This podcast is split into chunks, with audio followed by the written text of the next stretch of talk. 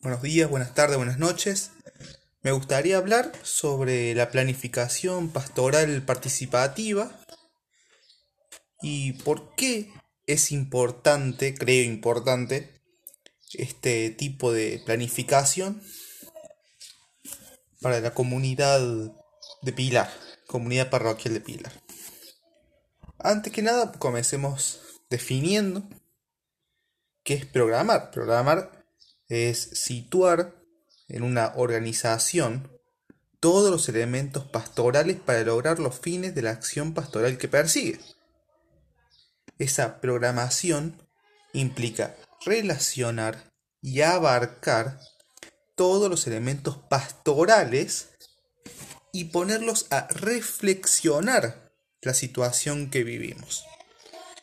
Analizar la situación de la que partimos. Ese análisis, que debe ser crítico, conoce la realidad, da una valoración teológica de la situación analizada y concluye cuando descubrimos si en la situación que analizamos están presentes los planes de Dios. Una vez analizada la situación, proyectamos una situación nueva, siempre desde los criterios teológicos. Esto se realiza estableciendo objetivos generales que son a largo plazo y que indica la dirección de la acción pastoral. Luego establecer objetivos específicos que desarrollan y dividen de forma sectorial los objetivos generales y señalan sus incidencias en las grandes acciones pastorales. Y finalmente establecemos los, objetivos operativos, que son aquellos que concretan los objetivos específicos y que son a corto plazo. Sin embargo, hay algo importante y clave en todo esto.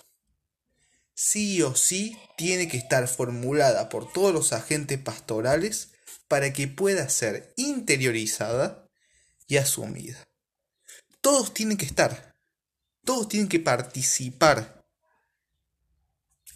La programación convierte los objetivos en tareas y acciones pastorales concretas, por lo que se deben establecer tiempos de acción, quiénes serán los agentes y quiénes los destinatarios, y poner a disposición de esta programación todos los medios necesarios, ya sean económicos, técnicos, institucionales, etc.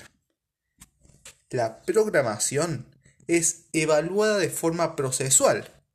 En todo el proceso se evalúa.